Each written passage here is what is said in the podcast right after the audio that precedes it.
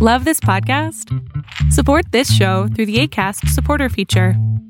It's up to you how much you give, and there's no regular commitment. Just click the link in the show description to support now.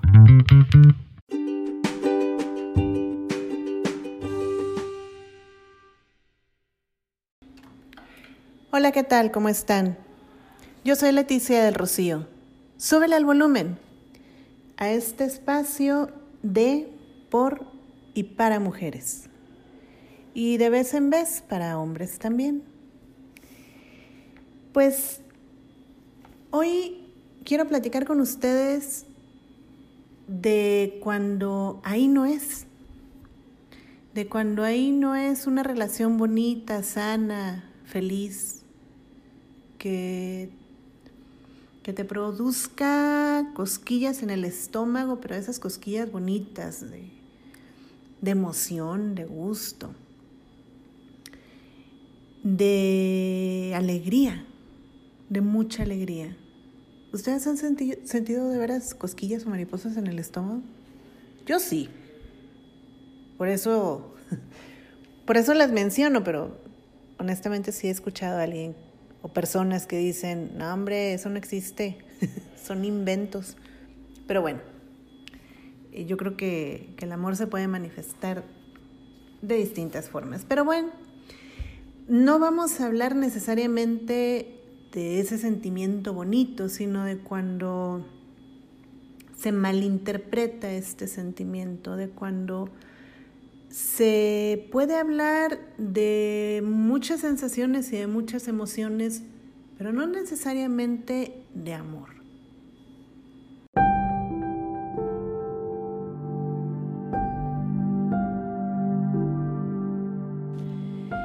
¿Cuántas páginas deben dedicarse a la relación que robó mis sonrisas, sustituyéndolas por amargas noches de insomnio y largas horas de angustia? ¿Cómo decir que yo, amante y defensora de la libertad, puse mis manos en las tuyas tan solo para que las encadenaras a tus deseos e incluso a tus caprichos? ¿Cómo entender mi sumisión? ¿Cómo explicarme mi abandono? Mi natural rebeldía se acostumbró a condicionar sus manifestaciones al beneplácito o rechazo de tu mirada. El ritmo de mis pasos, poco a poco, fue marcado por tus demandantes ausencias, porque aún estando lejos, controlabas mis decisiones. No era capaz de hacer algo diferente a lo autorizado por ti, en nombre del amor. Si sales de noche y no sé de ti, me muero de ansiedad. Es que te amo tanto. De solo pensar que alguien más quiera besar tus labios, me vuelvo loco. Es que te amo tanto. Si sales así vestida, llamarás la atención de todos los hombres y yo moriré de celos. Es que te amo tanto. Y yo, sumergida en aquello que insistía en nombrar amor, cedía, aceptaba, me callaba y lloraba detrás del carnaval de máscaras en el que se convirtió mi vida. A nadie le dije lo mucho que sufría, lo insoportable que me resultaba la camisa de fuerza que limitaba mi voluntad y a la que yo misma me había sometido.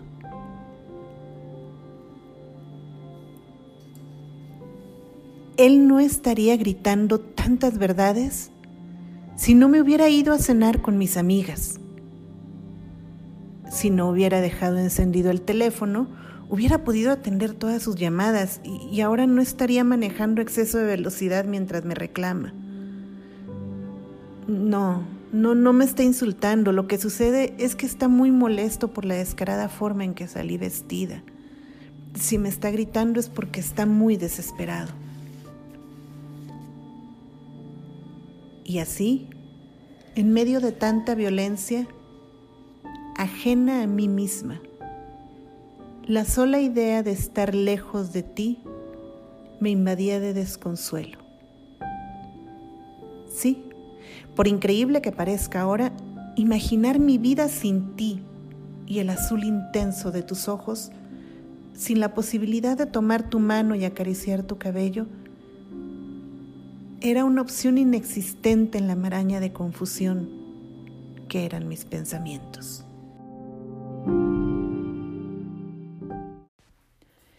Las palabras que acaban de escuchar son un extracto de la historia Nunca fue amor de mi quinto libro titulado Sin fecha ni remitente. Elegí estas palabras porque la experiencia de la mujer que inspira esta historia refleja lo que sin duda muchas mujeres que han sufrido violencia padecen a manos de su agresor. Esos deseos de controlar, de dominar, de someter de manera sutil, a veces de manera violenta y de manera progresiva, por supuesto también. Es muy difícil, muy complicado, que la mujer que está siendo víctima de violencia, en primer lugar, se dé cuenta que es víctima de una violencia.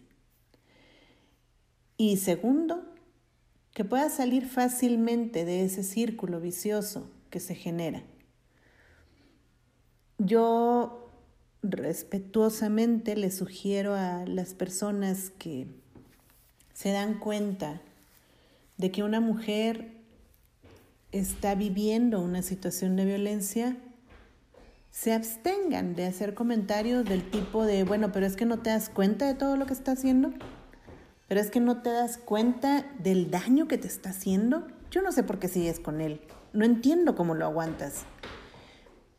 Porque esos comentarios no solo reflejan una falta de empatía brutal, que lejos de ayudar, va a alejar la posibilidad de que la víctima reaccione ante esa brutalidad, porque la verdad es una brutalidad como se maneja, sino que además refleja también un desconocimiento casi por completo de, de cómo funciona este círculo de la violencia, este círculo vicioso de la violencia, que bueno, me dirán, pues es que no es obligación mía eh, conocer el círculo vicioso y cómo funciona y entonces saber en qué etapa está, pues para saber cómo hablar. No, este, podríamos eh, conceder el beneficio de la duda, pero si no lo conoces y si no sabes cómo dirigirte a una persona que es víctima de violencia,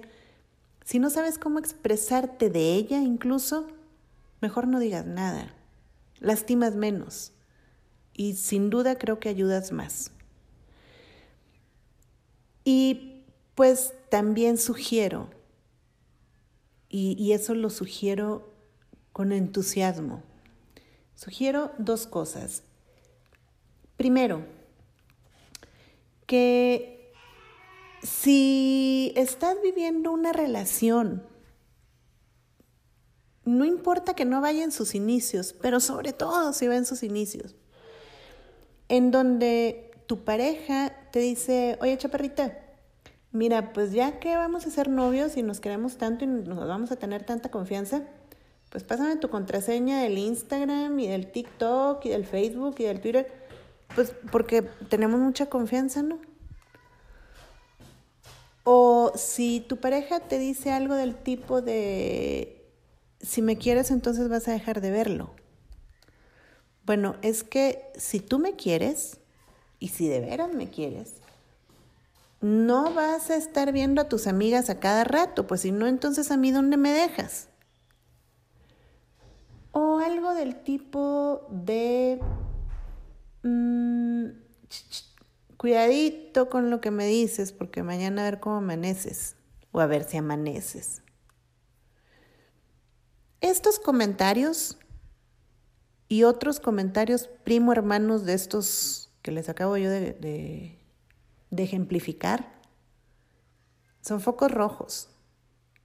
Son focos rojos que nos están diciendo que la persona que está a nuestro lado tiene una, digamos, una prevalencia a la dominación, al control, quizá a la manipulación y muy probablemente también a la agresión. Ahí no es. Y también les quiero sugerir con mucho empeño que si ustedes conocen a una persona que está viviendo una situación de violencia y no saben cómo ayudarla, no saben qué decirle, pueden ustedes mantenerse muy cerca de ella, hacerse presente en su vida de distintas formas. Bueno, ahorita eh, hay muchos lugares en donde hay un confinamiento, si no obligado, voluntario, pero en otras circunstancias yo les podría decir, háganse presentes en su casa en el momento en el que ella menos se lo espere. No a todas las personas nos gusta o les gusta que de repente lleguen visitas sin avisar, pero cuando hay una relación de amistad o, o quizá una relación familiar muy cercana, no necesariamente se tiene que tomar a mal. Y tampoco se trata de que lleguemos así, hombre, no sé, ahí, invítame un cafecito y un panecito, ¿no? No, pues, ay, fíjate, prima, que nomás iba pasando por aquí y pues te quise pasar a saludar. No, hombre, hermana, es que fíjate que no hallaba dónde dejar estacionado el carro. No sé, un pretexto así. Pero bueno, confinamiento, confinamiento, pandemia, etc., etc. Entonces, háganse presentes en todas las formas posibles, virtuales posibles. En WhatsApp, en el correo, en un mensaje, en una nota, en dedíquenle una canción en Facebook, un chiste, algo. Que ella sepa, que ella se sienta acompañada, que ella sepa que no está sola pero también que la pareja sepa que ella no está sola. Es importante, muy importante saberse con redes de apoyo. Y por supuesto, es importante saberse con redes de apoyo que una sepa que no la van a juzgar, que no te van a criticar, y que de manera incondicional te van a apoyar.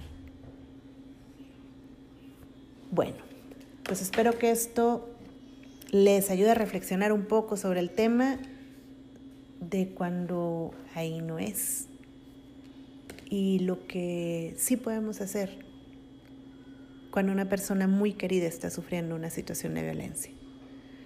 Yo soy Leticia del Rocío, nos seguimos escuchando. Hasta pronto.